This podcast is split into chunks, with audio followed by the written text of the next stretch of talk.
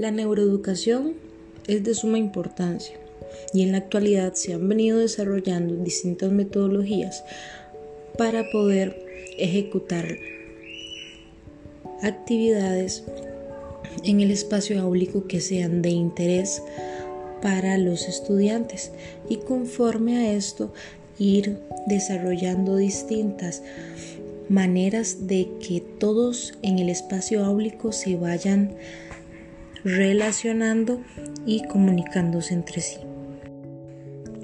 También considero que es de suma importancia un TEDx del doctor Francisco Mora. Este es doctor de neurociencia y medicina. Estos títulos fueron otorgados en la Universidad de Oxford. Él mismo nos plantea distintos ejemplos en los cuales la neuroeducación se puede ver reflejado, como el tema de cuándo es importante o cuándo es necesario que una persona o un niño aprenda a leer. Como tal, tenemos distintas maneras de aprendizaje. Como bien lo sabemos, el cerebro se va desarrollando conforme a los años y por ende se ve la maduración del mismo.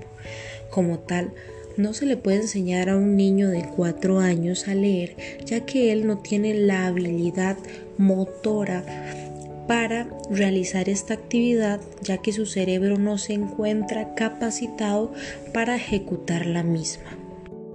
También nos indica que un aspecto de suma importancia para que los aprendientes puedan retener conceptos los cuales puedan ser un poco tediosos es que hay que aprender con alegría. La alegría es fundamental en el tema de educación. También un punto de relevancia en este TEDx es que hace énfasis en enseñar con alegría.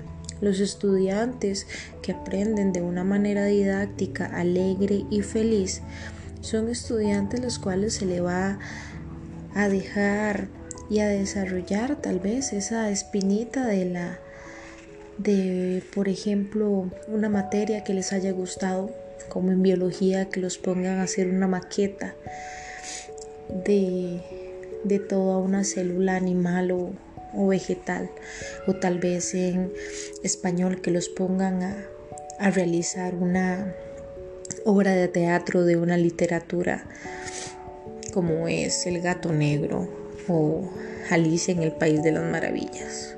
O habrá bien estudios sociales que los pongan a investigar acerca de los volcanes de Costa Rica y tengan que ir a, a ciertos volcanes para realizar ese tipo de investigación.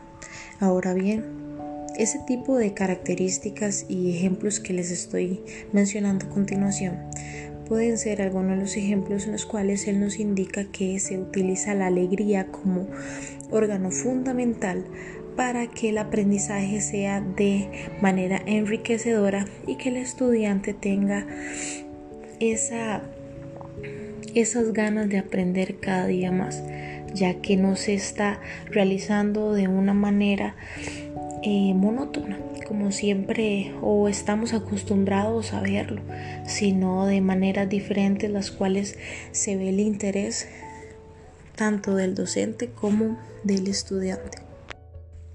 Cerrando con el tema, considero que el tema del desarrollo de la neurociencia, pues a los docentes de ahorita y a los futuros docentes que queremos llegar a a ejercer en un espacio público,